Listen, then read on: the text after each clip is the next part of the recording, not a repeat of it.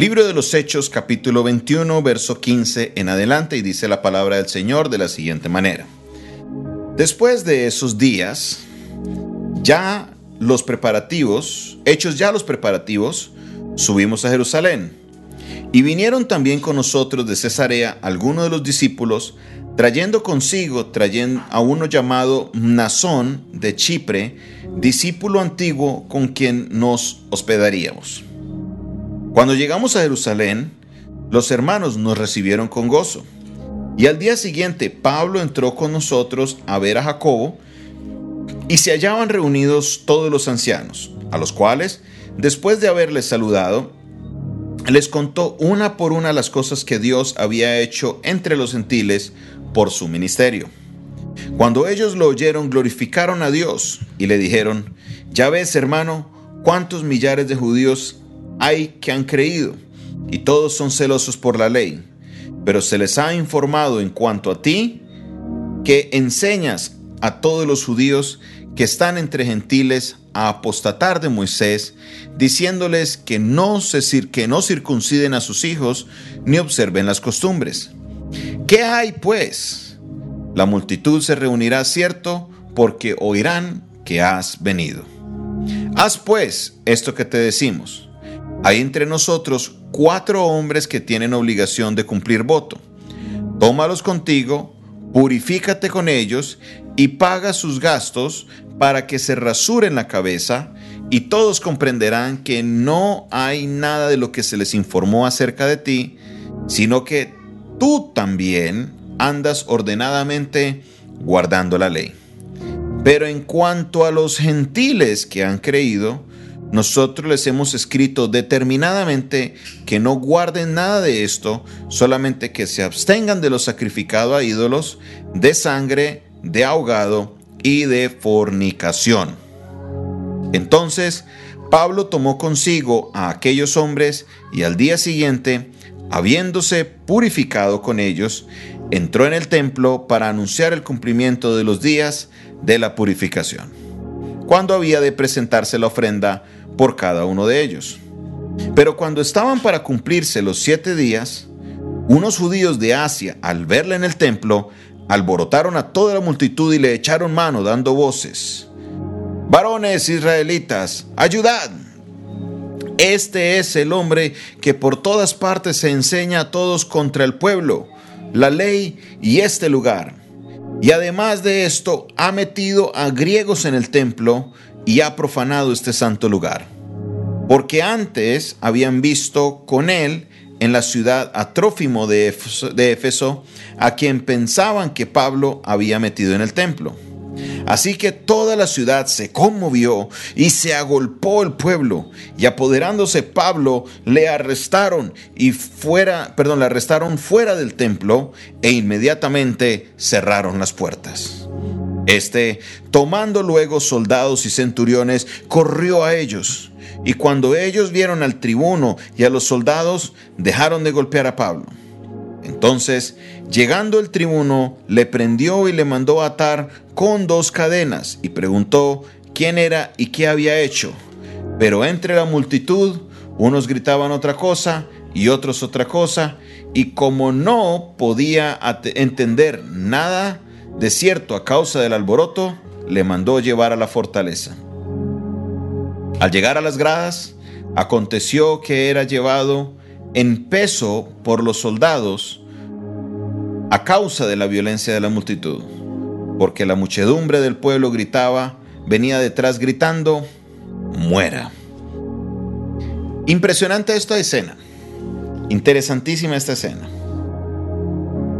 Pablo, a pesar de haber sido advertido por muchas personas por medio del Espíritu Santo, de que cuando llegara a Jerusalén él sería atado, sería arrestado, él igual decide ir porque él entendía, al igual que Jesús, que él debería pasar por un tiempo de sufrimiento.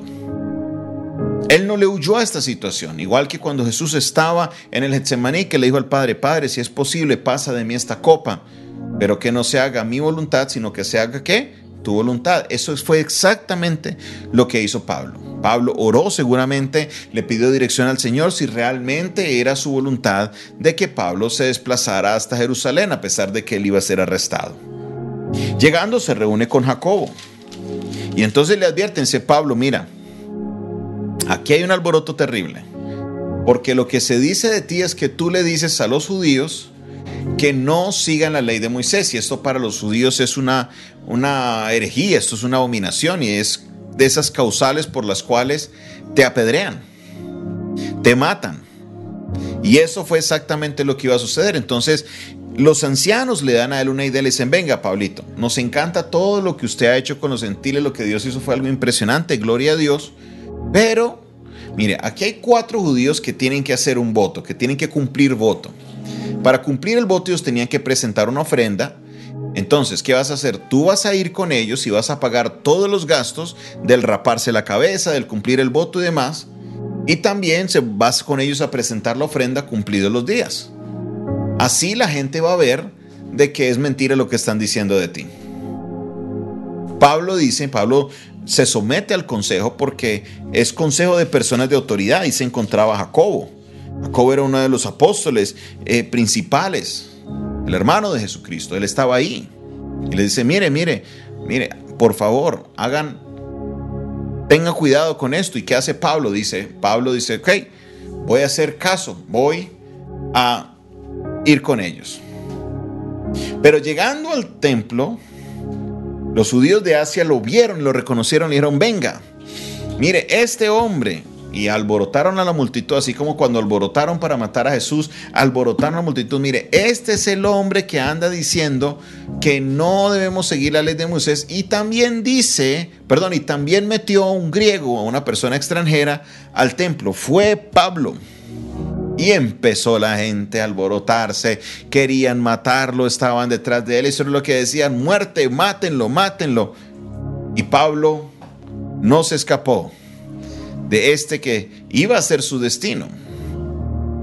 Aquí encontramos de nuevo algo que veíamos viendo, algo que es recurrente porque era parte del plan de Dios que Pablo llegara a la cárcel, que Pablo llegara a unas esferas. Pablo entendía eso, de que él iba por medio de, de, las visitas en la corte, él podría aprovechar su testimonio, el tiempo que por ley, al ser ciudadano romano, se le debería dar para poder defender. ¿Y qué hacía él? Él hizo y aprovechó ese tiempo para hablarles de Jesucristo a todos los que él entraba en contacto. Él entendía que ese era su propósito, él entendía que ese era su llamado.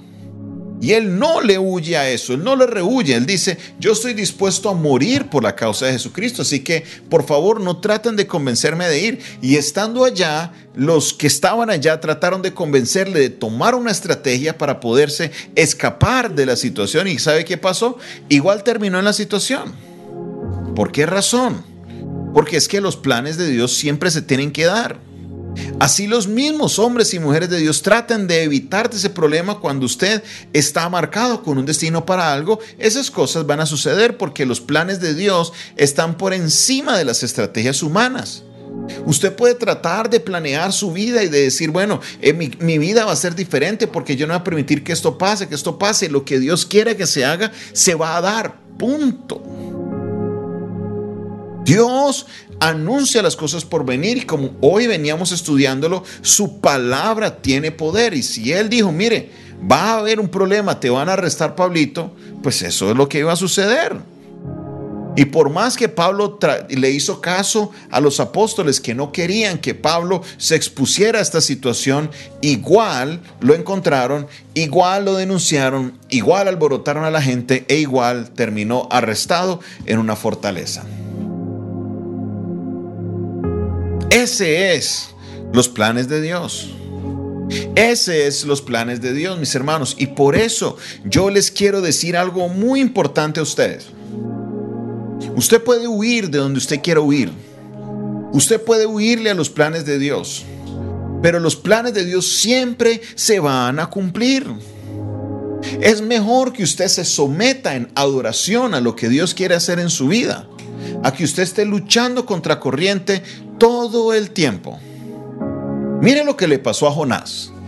Dios le dijo a Jonás, ve a Nínive y predica la palabra. Y él cogió un barco y se fue para el lado opuesto de Nínive. Yo no le voy a hacer caso a Dios, yo me voy a esconderle. ¿Y qué pasó?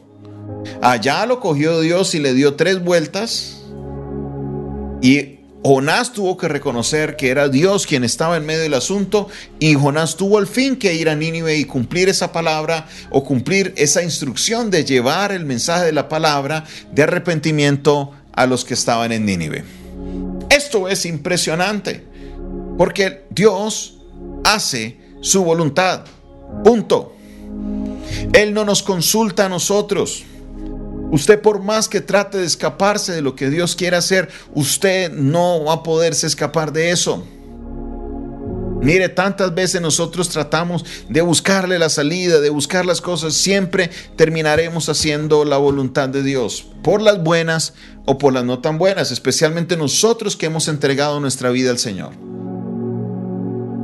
Hoy yo quiero instruirte, mi hermano, mi hermana, que esa palabra que Dios te ha entregado por las buenas, usted vaya y empiece a ejecutarla mejor, entréguese a Dios dígale, Señor, que se haga tu voluntad en mi vida. Pero si usted sigue luchando contra corriente entre Dios y usted, es Dios quien va a ganar ese pulso.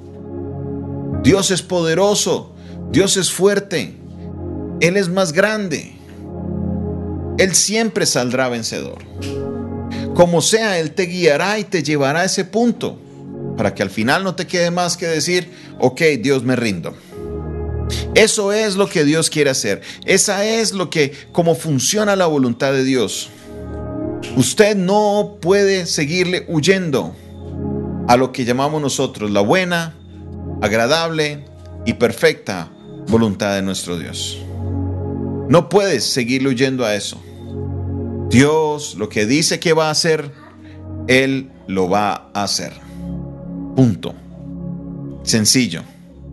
Punto. No esté usted preocupado. Deje usted de estar preocupado por tantas cosas que a veces nos metemos en la cabeza. No, no, no, no, no, no, no. Dios cumple su promesa. Él cumple su palabra. Pablo le hizo caso a Santiago pero estoy seguro que Pablo en su corazón sabía de que esto igual iba a suceder, porque el Espíritu Santo le había hablado a él. Estoy seguro. Pero ¿sabe qué? Pablo estaba en las manos del Señor. Y por esa razón, él sabía que iría a cumplir un propósito maravilloso para la gloria de Dios. Hoy te invito, mi hermano, mi hermana, que de alguna manera te sometas a la voluntad de Dios. Deja de luchar, deja de pelear. Dios cumplirá su propósito en tu vida. Padre Celestial, te doy la gloria y la honra en este día. Señor, yo me conecto primeramente contigo y segundo con cada uno de mis hermanos que escucha hoy tu palabra. Señor, tú eres Dios, tú eres poderoso y tu palabra está por encima de cualquier otra palabra en el mundo entero. Lo que tú dices, eso se hará. Poderoso Dios. Levanto mi voz en esta hora creyendo, Dios, de que algo poderoso vas a hacer en la vida de cada uno de nosotros. Que tus propósitos, tus planes son superiores a los nuestros. que tú, mi Señor, serás exaltado en medio de tu pueblo. Por eso, Señor, desde hoy continuamos sometiéndonos a tus planes maravillosos. Continuamos sometiéndonos, Señor, a tus planes sobrenaturales. Continuamos sometiéndonos, Señor, a lo que tú quieres hacer. Señor maravilloso, Dios de poder, Dios de misericordia, obra Padre Celestial en nosotros. Queremos hacer tu voluntad. Sabemos que nuestra felicidad, Dios, será cuando vivimos bajo tu buena, agradable y perfecta voluntad. Alabado y exaltado seas. Glorificado seas, oh Dios, en esta hora. Bendito seas, mi Dios. Recibe la gloria, recibe la honra, recibe la alabanza en el nombre de Jesús. Amén, amén y amén. Dios les bendiga, mis hermanos. Que tengan una maravillosa noche en la presencia del Señor. Esta fue una producción del Departamento de Comunicaciones del Centro de Fe y Esperanza, la Iglesia de los Altares. Un día por uno en el número de crisis. Les despide de ustedes.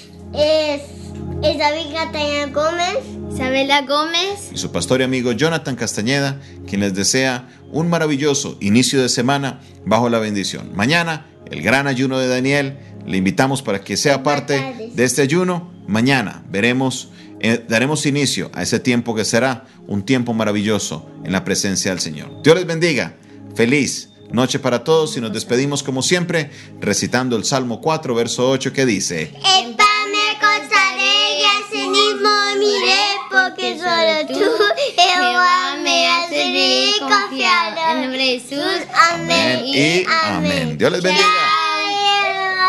Saludos a todos.